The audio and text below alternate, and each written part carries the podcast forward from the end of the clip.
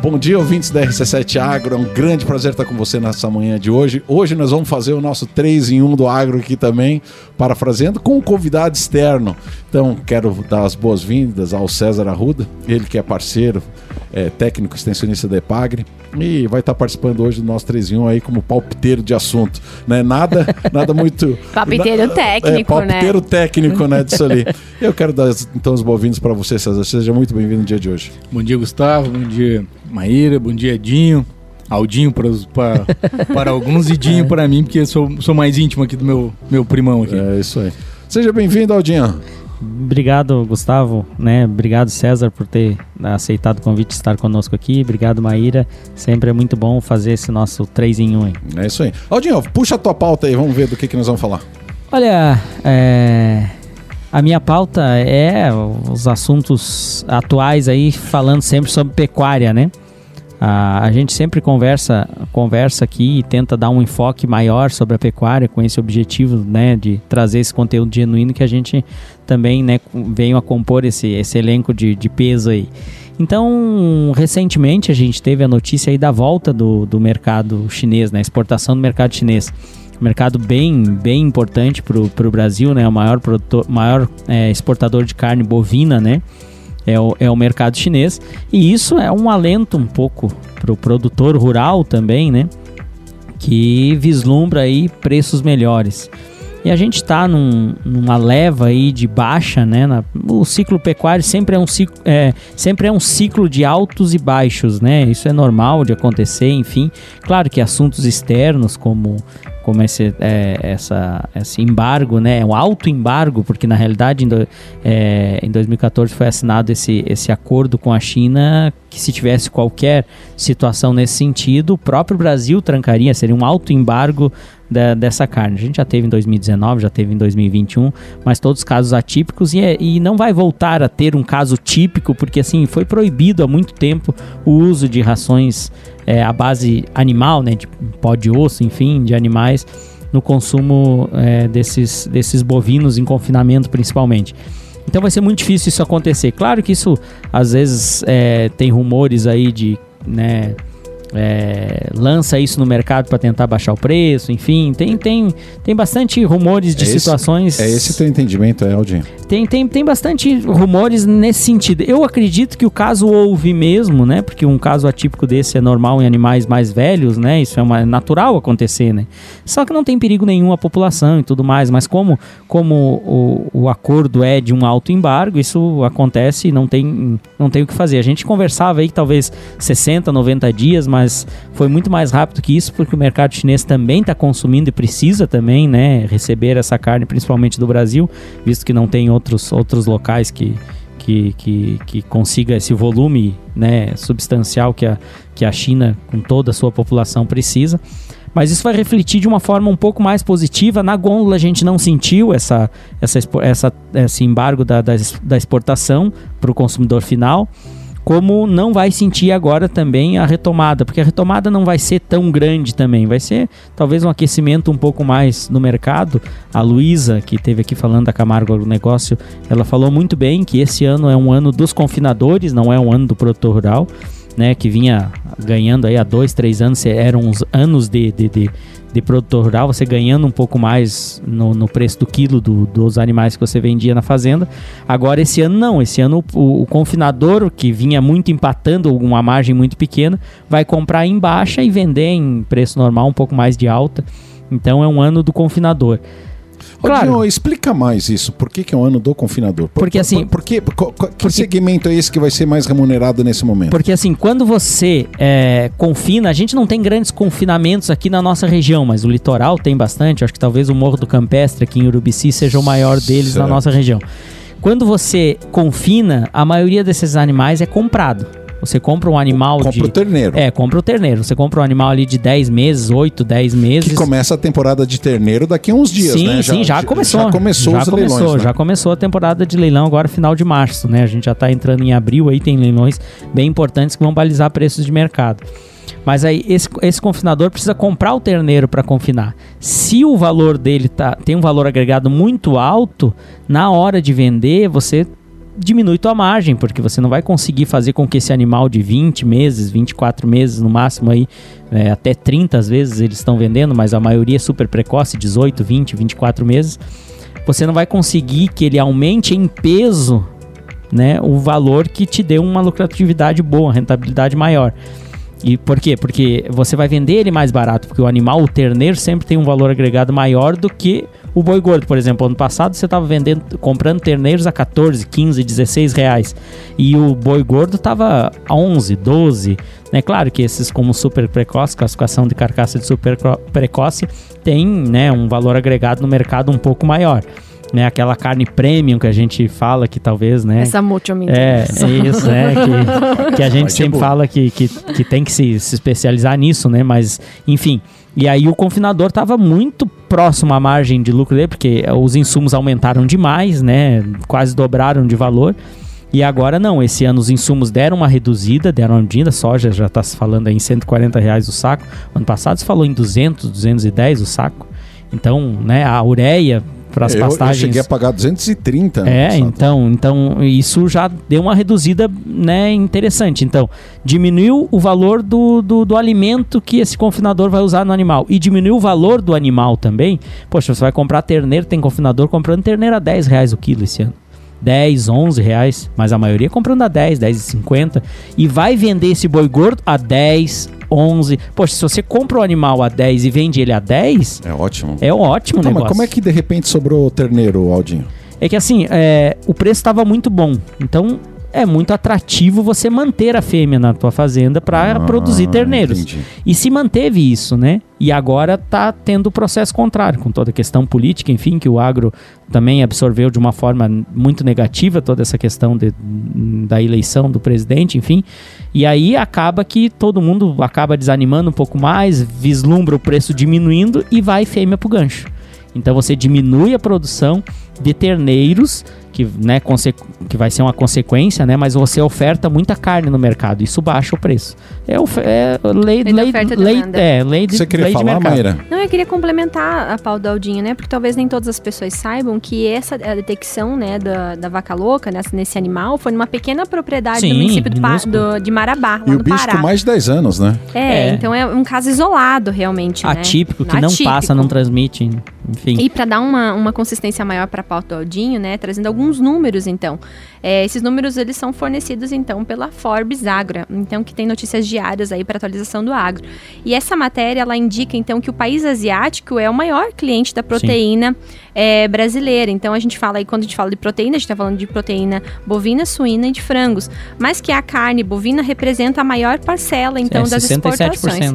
É, em torno aí de 1 milhão e 238 mil toneladas, um mercado de quase 8 bilhões. É, mas é importante então, a gente falar que trouxeram para nós que o mercado chinês não tem nada a ver com o gado que a gente produz aqui na nossa região.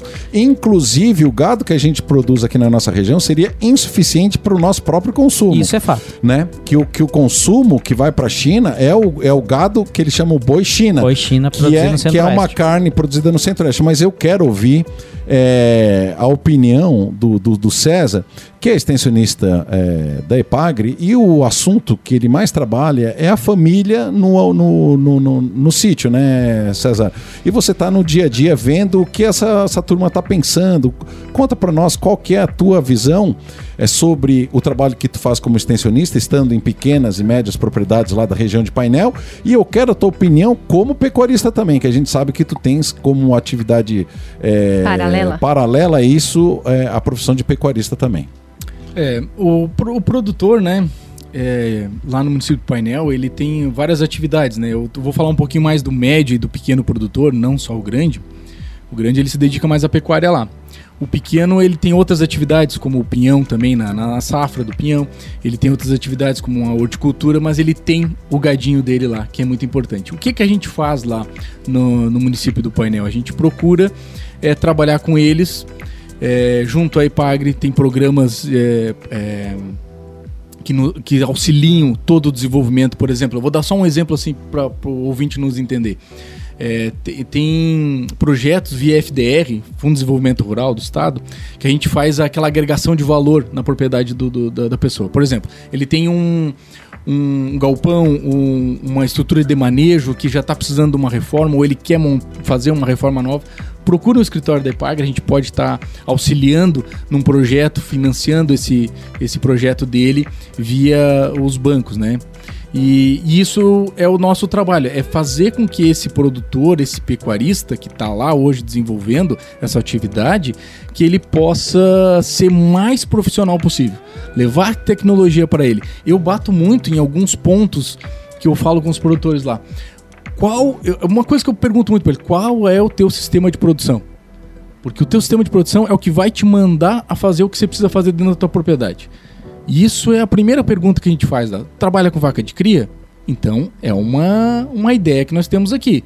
Vamos ver qual é a cultivar que a gente vai disponibilizar de, de pastagem para o teu desenvolvimento da tua, dos teus animais. É, é, sabe, é, tem pessoas que trabalham com terminação. Então, se nós estamos falando de terminação agora há pouco e falamos sobre mercados, né? É, então, o que, que ele tem que produzir? Ele tem que produzir comida. Porque se ele for comprar o milho, comprar a soja, comprar eh, produtos para fazer o confinamento, vai se tornar muito caro. Então ele tem que produzir para se tornar barato, para ele poder comprar e fazer essa balança Tornar viável. tornar viável pro, o, o, o que é dele. A, a gente bate muito na, na- nas pastagens, fala muito de pastagem, porque é um alimento barato, tá? A gente produz em, em grande quantidade. O que, que a gente precisa? A tecnologia, o conhecimento dos solos, entender que você precisa botar um calcário. A Ipagre agora, nesse momento, está distribuindo calcário. Procure um escritório da Ipagre do, do seu município, você que está nos ouvindo. É, tem em mãos uma análise de solo, procure o técnico, a gente tem algumas cotas, está distribuindo esse calcário. Deixa eu aproveitar aqui, eu não posso deixar de agradecer o Donizete, né? é, que, que eu também fui contemplado como pequeno produtor rural que sou ali na localidade de Macacos, onde o nosso solo é muito ácido, tá? Então, olha só, turma, o, o César é inclusive mestre em solos, e eu me corrija se eu estiver errado. Um solo preto não significa que ele é um solo com alta produtividade. Simplesmente é um solo que tem muita matéria orgânica. Perfeito. E que, e que esses nutrientes que estão ali, muitas vezes, não conseguem ser liberados para as plantas, seja ela o que for, seja ela uma frutífera, seja ela uma pastagem, seja ela o que for. Por quê? Porque o solo, gente, é um, é um grande conjunto de materiais, produtos químicos Minerais. e, e minerais. E o pessoal falava sempre para mim, né? Eu como caboclo, que sou, mentira, é, diz que é um grande imã, né, César? O pessoal fala que é um grande imã, onde os, os nutrientes praticamente ficam colados nesse solo. quando vo- Absorvidas, Absorvidas. Ah, Linda palavra. É isso aí, ah, ficam absorvidas. E a- Me lembrei do Ficam- Paulo Hernani agora. Ficam, É. ficam Ele que colados fala ali. absorvidas. E E- tem outro detalhe muito importante, eu quero que o César, inclusive, frise a importância de fazer a calagem, né? Que é, que é colocar o calcário. Não é só a questão de pH, mas tem um danado dentro do nosso solo, principalmente na região ali da localidade de Macacos, Bocaina, Pessegueiros ali, que é o alumínio. É isso aí. Que- lá na coxilha até dá pra fazer panela se você juntar. que inibe, O tanto que, que que exatamente inibe o desenvolvimento radicular. Nessa, dá uma pegada nisso aí pra É, nós, eu, vai, vou, César. eu vou ser bem simples assim. É, quando você precisar e vai e você tá te programando para fazer qualquer atividade na tua propriedade, independente se for uma pastagem, se for fazer uma- um pomar, alguma coisa, faça uma análise de solo. Quanto que custa um negócio desse, César? Uma análise de solo? É. Ah, na faixa de 40, 50 reais você faz uma Baratinho, análise. baratinho. Olha só, e o que, que o Não, cara não precisa? E o que, que o cara precisa? Precisa de uma máquina específica para tirar o solo? não? Nada, tia, precisa de uma enxada. Uma pá. Uma enxada, uma um enxada, uma pá, um trado, enfim. César, explica pra turma, já tu como extensionista e, e, a pessoa que está envolvida com isso direto, né? Então o RC7 Agro tá, de fato, para levar alguma informação, dar voz ao agronegócio para aquela pessoa que está no campo, né? Muitas vezes ela não sabe quais são os procedimentos,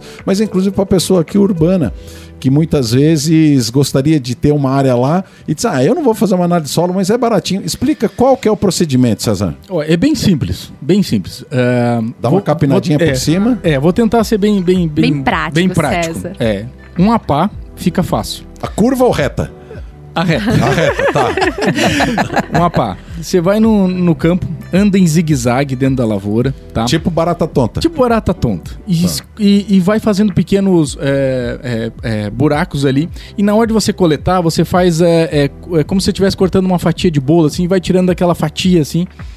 E você descarta primeiro, os primeiros dois centímetros ali onde está aquelas raízes ali, você descarta fora. Dá, dá uma capinadinha em cima também, se Isso, ela também quiser, pode né? ser. Você descarta aquela primeira parte ali. Descarta a parte do, do fundo do apá, porque aí você já passa dos 20 centímetros, né? A coleta tem que ser de 20 centímetros. de um É, o ideal é 20, porque centímetros. depende da, da- Tá. da- da- do que você vai fazer de pomar. Por exemplo, vou fazer um pomar, eu vou coletar mais. Vou Aham. coletar mais que 20 centímetros. Mas pra pastagem é Mas suficiente. para pastagem já é o suficiente, pra fazer uma lavoura de milho é o suficiente, Perfeito. né?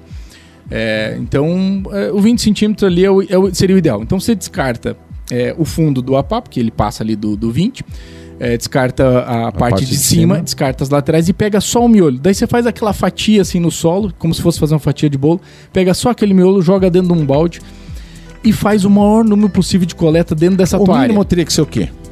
Cara, eu não, não teria um mínimo, porque depende muito da área, né? Aham. Então depende de Tamanho uma área. grande, hoje você teria um, sei lá, 50, 60, 70, 100 amostras. Mas o perfil do nosso. Porque assim, diga- mas o aí perfil assim, ó. lá do pessoal do painel, as lavouras lá é 10, 15 hectares? Não, men- menos, menos, A gente pega lavouras muito espaçadas, assim. É, Aí cinco, tira o quê? Uns seis, 10, um. 10, 15 pontos por lavoura. Eu, eu faço mais. Tá. Eu, já- Certo. eu, eu faço mais. Eu procuro fazer o máximo possível, porque assim, eu não preciso pegar muito solo. Eu preciso pegar pouco, mas de vários pontos. Que seja que representatividade. seja representatividade. Então, assim, eu ando em zigue-zague lá com eles ali e vou coletando assim, eu não preciso pegar muito. Daí, no final dessa minha, de- dessa minha caminhada, vou ter lá, sei lá, 3, 4 quilos de, de solo dentro de um balde. Eu misturo bem, de novo, novamente, e dali eu tiro um quilo, tá? Peraí, 800 peraí, gramas, peraí. um quilo. Você tá me dizendo então que você caminha lá tipo bicho, faz um monte de amostra e vai levar só um quilo E lá vou pra... levar só um quilo. Não precisa levar de o carrinho então. suficiente, não precisa levar... Ah, não, já chegou, Não só chegar. tá? Não precisa Já chegar chegou. de caçamba lá. Chegou uma vez pra mim, uma- é, essa foi muito engraçada, gente. Chegou pra mim uma sacola, mais ou menos de uns 10 quilos uma vez. Lá na Ipagre eu olhei e disse, tá, o que, que o senhor quer fazer isso aqui? Nós vamos plantar? O que, que é? Não, não, isso aqui é pra amostra solo. Eu tirei de... Daí eu disse, não, calma. Daí eu fui conversar com ele. Daí eu entendi. Entendi. E daí eu tive que descartar a amostra dele porque ele fez errado, Uma né? pensa, um cara que ficou bravo. Depois de tudo sua Não, dor. eu de- fui lá. Eu fui lá depois, fiz a visita, coletamos lá de forma correta, expliquei pra ele como que faz a coleta. Daí de lá pra cá ele sempre me traz É, a gente sofria coleta mu- de forma a gente correta. sofria Mas muito- que foi muito engraçado na A- primeira vez, foi muito engraçado. A gente sofria muito com isso no- nos laboratórios aqui no, no Saldanha. Examezinho Era de exame de fezes. fezes, o pessoal trazia aquilo lá que Ai, Deus do chegava a fazer Caramba, topete. caramba. Não precisa, é só uma amostrinha. Chegava a fazer topete é boa. César, mas pra Não, pegar o gancho. calma aí, Tá. deixa eu só fazer uma pergunta então para as pessoas que ouviram e ficaram atentas a essa informação. Aham. Vamos fazer essa análise. De quanto em quanto tempo que o produtor precisa realizar essa análise? Porque Bom, não é só no- na, é, na primeira vez, né? Implantou eu- lá o pomar eu gosto a- daquela né, palavra assim que o agrônomo sempre gosta de usar. Depende. né? Porque o depende é assim, ó, a lavoura já está implantada, já há um bom tempo, nós estamos mantendo, então uma vez por ano, suficiente, naquela safra principal que ele precisa. Não, vou abrir uma área nova, então aquela área nova é importante fazer no- daqui a um ano também, porque assim, você abre aquela área nova, você tem aquele pH que você precisa corrigir, então você tem uma quantidade de calcário para colocar ali. Beleza, corrigimos. Há um ano depois a gente vai verificar se já corrigiu completamente. Por que que Quanto acontece isso? desceu, porque desce muito Porque se pouco. de repente você não espalhou da forma correta, não conseguiu comprar todo o Incorporar. calcário e não incorporou da forma correta, eh, aquele pH ainda não trabalhou completamente ali. Ele não chegou a, a 5,5 e 6 e não zerou aquele alumínio. Porque o alumínio tem que estar zerado. Aquele alumínio estando zerado, meu Deus, acontece tudo de mágica dentro do solo. Olha só. Porque todo aquele adubo que você coloca, independente se ele for orgânico ou for químico, ele vai ficar muito mais disponível para a planta. Uhum. Então o alumínio ele, ele acaba segurando esses minerais. É, principalmente fósforo, sabe? Ele segura um pouco mais de fósforo. Então a gente tem que jogar aquele calcário para aquele calço se ligar lá, né? E dizer assim, ó, pro, pro fósforo, ó, fósforo, tu não vai vir aqui, vai ficar aqui disponível para a planta.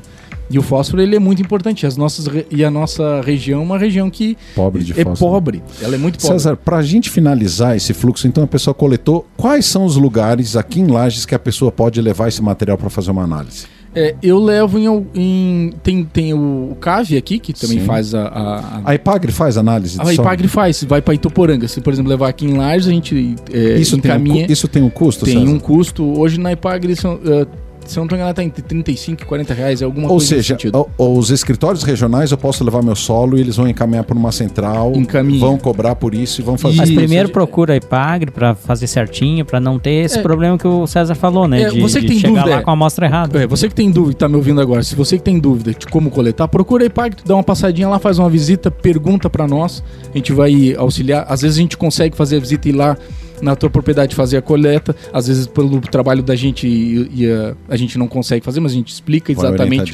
orienta, traz a amostra pra nós, a gente vai estar recomendando pra ti o que, que você precisa fazer, Uhum. qual é a, a- o que, que tu quer fazer, qual é a adubação formulada que vai cair, encaixar para aquele teu solo.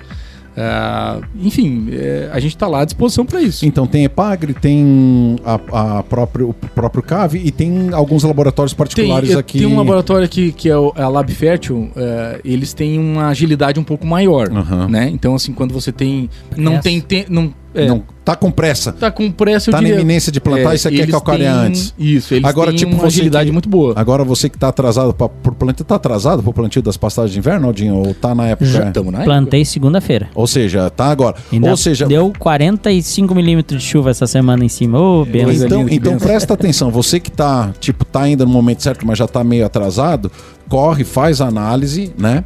É, para sair o quanto antes o resultado se você adiciona o calcário ou não. Gente, nós somos a RC7 Agro, estamos com você aqui, estamos finalizando esse primeiro bloco, estamos na correria aqui, mas já voltamos logo em seguida com você. Bom dia, pessoal. Voltamos então no nosso segundo bloco aqui do RC7 Agro, sempre dando voz ao agronegócio. Meu amigo e companheiro aqui de, de bancada, Gustavo Tais, Maíra Juline. Estamos aqui hoje com um convidado nesse nessa bate-papo de, de pautas aqui, que é o César Oliveira Ruda, aqui da é, extensionista da Ipagre, do painel, que está dando aqui um, um, um pouco, nos brindando um pouco com seu conhecimento, né? E falando um pouco sobre essas é, situações do agro. Já falamos sobre o preço do terneiro, a volta do mercado da China, né? Falamos aqui sobre é, coleta de material para análise de solo, a, a importância de você analisar é, o solo e também saber aquilo que você quer produzir em cima dele, né? Pra, então, para você poder agir de uma forma mais correta em cima dele, a Ipagre é um grande parceiro em todo esse processo, né, César? É isso aí, a gente está lá à disposição para atendê-los da melhor forma possível. A Ipagre está de portas abertas, a gente tem vários outros assuntos lá dentro também da Ipagre, não só a parte de pecuária, mas o pessoal também trabalha com fruticultura. Ah, às vezes, quando um técnico ou outro não tem grande eh, conhecimento em- especificamente sobre, por exemplo, vou dar o meu caso, eu não tenho uma- uma- um conhecimento específico sobre fruticultura, a gente tem o pessoal de São Joaquim que nos dá o apoio ali, porque eles têm essa, essa bagagem. Então a Ipagre, ela é aquela, eu chamo aquela grande família, porque se você não sabe, tem o colega que sabe e ele te auxilia, ele te ajuda. A gente consegue fazer uma visita técnica num determinado local, fazer uma capacitação e, e, e sanar aquela dúvida, né? Que muitas vezes você quer para aquela tua, tua região ali, para tua área ali. César, tu estava finalizando lá a, a questão de onde que a gente pode mandar para fazer a, amostra, a análise daquele solo que você ensinou detalhadamente como coleta. Enfim, chega essa análise de solo. O que, que o agricultor ele tem condições de fazer a interpretação dessa análise sozinho? É, na teoria, não, né? Na prática, hoje, sim, porque o Google tá aí para ajudar, né? Mas, assim, o, o agrônomo, ele consegue sintetizar melhor, é, porque ele estudou para isso, obviamente, mas ele sintetiza melhor porque ele começa a entender o histórico da área. O que, que ele quer fazer, o que, que ele vai fazer, para onde ele quer ir. Então, muitas vezes, é, não é uma regra de bolo. Você pega uma... uma Que uma aí é o perigo do, do Google. né? Que é o perigo do Google. É, tu não pode trabalhar com uma regra de bolo. Você É, tem e é o um- perigo do vendedor de, de, de, de agropecuária também, não desmerecendo ninguém, Não, né? claro, claro. Mas é, é, geralmente quando você, ah, quanto é que eu coloco? Eu já fiz muito disso e faço às vezes ainda, né? Ah, o que que eu coloco aqui para minha lavoura de pastagem? Ah, coloca aí é, quatro sacos de, de 5, 20, 10 por hectare e toca ali tanto de, de, de e toque ficha. Isso acontece pra mim também lá na Ipagre, tá? É. O pessoal vem e me pergunta: o que que eu boto na minha sola? Eu digo assim pra ti: você quer que eu benza ou você quer que eu seja específico, seja técnico pra ti? Tu tem uma análise de solo? Eles não, não tem, então eu vou benzer a tua, a tua, a tua, a tua lavoura, vou Não, até dizer, mesmo porque você faça já mais tem- ou menos é, isso aqui. Porque você tem uma experiência e um histórico também da região, né? Quando você Isso. fala assim, ó, painel. Exatamente, O cara já. já, já- o, o- o César já olhou mil e, 1253 pelo cálculo dele, análise de solo lá do painel. Tá- né? tá ali, ali o Donizete já fez 374 mil, porque ele já fez, mas já tem mais tempo de epagre que, o- que o César aqui de, de. Lages. Ou seja, Você cada tem uma técnico noção da- tem da- uma Tem, noção também, tem. mas é aquilo que ele está dizendo. Tem- Benzer tem ou uma olhar, noção. né? A gente benze. Ah, quando o cara chega sem, a- sem análise de solo e ele quer e tô indo comprar amanhã, É melhor do que nada, né, é César? melhor do que nada. Então a gente tenta focar né, no histórico, conversa um pouquinho com ele, tenta focar do que, que ele fez e tentar jogar pelo menos uma adubação que seja mais carregada num determinado elemento para poder auxiliar ele no que ele está precisando. Mas o não é o correto, né? O correto seria a gente ser o mais técnico possível ali e levar a informação mais precisa para ele. Mas a gente trabalha assim também, quando precisa, né? Infelizmente, quando precisa. Não, é isso aí. a- Acho que a importância sempre está em auxiliar de alguma forma, né? Não deixar aquele produtor desassistido. Já que ele foi né, ao encontro da, da Ipagre, buscou né, essa, essa, esse auxílio técnico, né? É, a gente conversava também, é, Gustavo, não só em relação à, à análise de solo, como a produção das pastagens, né? Eu estava tentando observar essa questão agora do nosso outono aí é, e promete ser um outono um pouco mais seco do que foi o ano passado. Ano passado até foi um, um outono chuvoso. Isso preocupa também na questão da pastagem, porque agora é um período de muita produção na nossa região, né? Muita produção e, e venda de terneiros, né? Então você, quando vislumbra vender o teu terneiro, obviamente alguém tem que estar vislumbrando a sua lavoura pronta para recebê-los, né? E isso, ó, né, obviamente vai refletir no preço final, na procura desses terneiros. Então, é uma preocupação que se tem. A gente iniciou agora final de março, teve leilões aí de específicos de terneiros que esses vão. A gente teve muito leilão geral com todos todas as classes, novilha, vaca de cria, vaca prenha, vaca vazia, terneiro. Isso não baliza muito o preço, mas a gente já está começando a ter é, leilões específicos de terneiros mesmo. E aí sim você consegue vislumbrar um preço. Tá, tá menor mesmo, começou mais Pois baixo é, eu ia te perguntar, o pessoal lá da Camargo já te passou alguma informação? Sim, já, já, já tivemos leilões aí com médias de machos de 12,40, média de fêmeas de 11,80. Isso tá mais ou 11,90. menos do que a... Tá menos. O ano passado, fêmeas 16 em média, machos 14, 15. Ou seja, o pessoal 30% tava querendo, o pessoal tava querendo pegar mais fêmea para cria daí.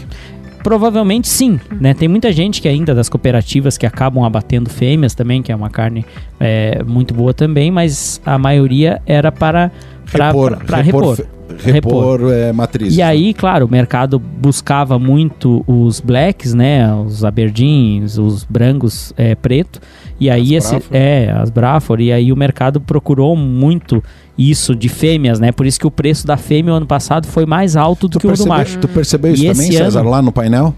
Sim, sim. A gente tá observando isso aí também. Tá, tá bem mais baixo esse ano ali. né? É, tanto que o mercado já começou, já vi alguns negócios rodando, ah, alguns produtores vendendo seus terneiros a 10, 10,50. Os teus assistidos, e- e- o pessoal que você assiste lá como produtor, tá, tá nessa pegada também. Estão se desfazendo do- dos terneiros, não tá repondo matriz. É, lá, lá no painel tem uma peculiaridade. São, são poucos os É. produtores que conseguem fazer uma estação de monta definida. Então, o que, que, ele- que, que acontece muito? Ele tem terneiros é, é, Pipocando a qualquer momento. a qualquer momento. Então, ele tem, tem diferentes. um, um não tem- período É, lá- determinado. Tanto que lá a, a gente, eles, eles, eles procuram fazer sempre uma. Já foi feita agora esse ano. A. a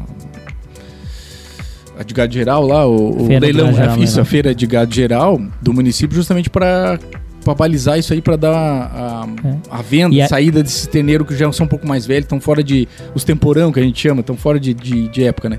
Na grande maioria do, do, do pecuarista, principalmente o lagiano aqui, o, até o pa- painelense lá, que tem. que estão mais específicos, eles têm estações de monta é o que reflete agora o terneiro agora, que é o período de saída, o terneiro de 6 a 10 meses de idade ali. É, E a, então- gente, e a gente vê, observa muito, César, essa em relação ao que eu falava ano passado. Você fêmeas a 16, 15, 16, 17 reais, lotes a 27, 28, às vezes aconteciam os lotes de black. E o terneiro macho 14, 15, sempre abaixo. Esse ano as feiras já começaram demonstrando que o mercado futuro é um mercado incerto e as pessoas não estão investindo na fêmea para reposição. Por quê? Porque os machos estão mais caros que as fêmeas esse ano.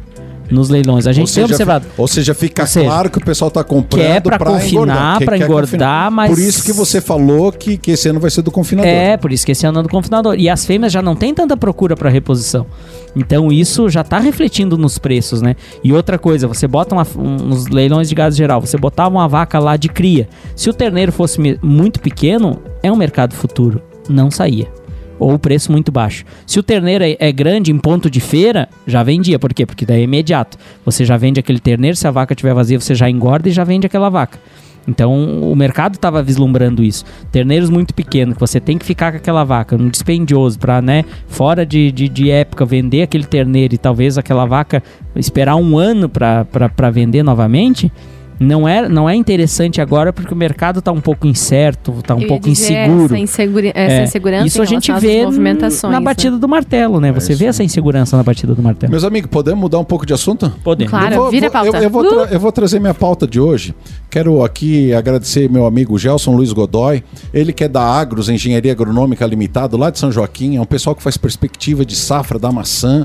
É, estudou comigo também no Colégio Agrícola. São 30 anos de amizade. Hoje de manhã disse, Gelson, me manda aí um áudio. Eu sei que ele já está no campo uma hora dessa. Eu digo, me mande um áudio fazendo um favor e me diz como é que tá a questão da, da safra de maçã esse ano. Então vou vincular o áudio dele aqui para vocês. É um prazer estar aqui falando um pouco da cultura da maçã neste programa desta grande emissora, em especial tratando de assuntos técnicos com meu grande amigo Gustavo Gabriel Tais. Bom dia, Gustavo. Como já citou, eu trabalho como responsável técnico já há quase 30 anos. A minha formação é técnico em agropecuária, mas estou finalizando o curso de agronomia pela Uniaselv no próximo ano.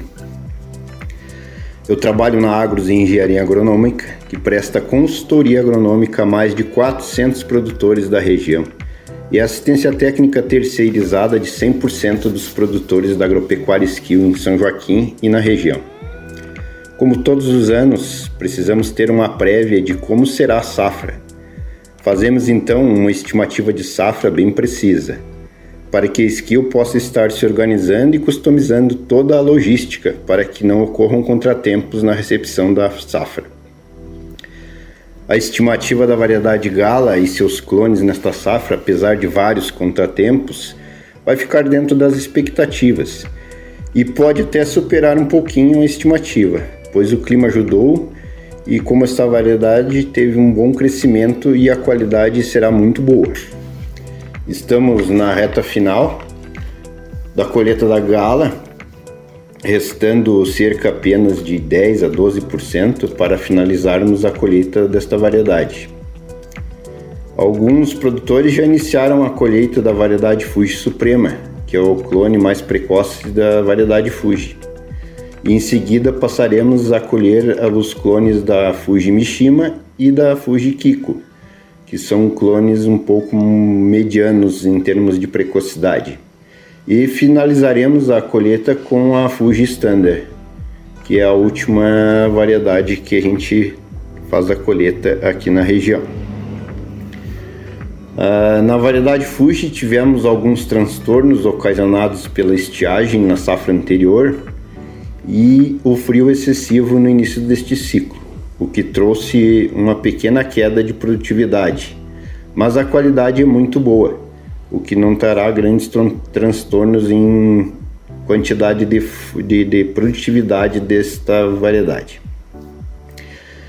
Nossa safra 2022-2023 poderia ser um pouco maior, mas devido às condições climáticas da safra anterior o início, e o início desta safra, não teremos uma safra cheia, mas com uma boa qualidade e um calibre muito além do que o das últimas duas safras.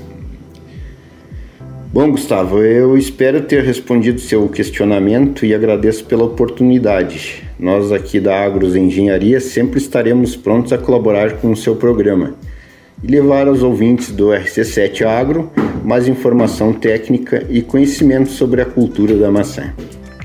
Um ótimo dia a todos. De São Joaquim da Agros Engenharia Agronômica, Gelson Godoy.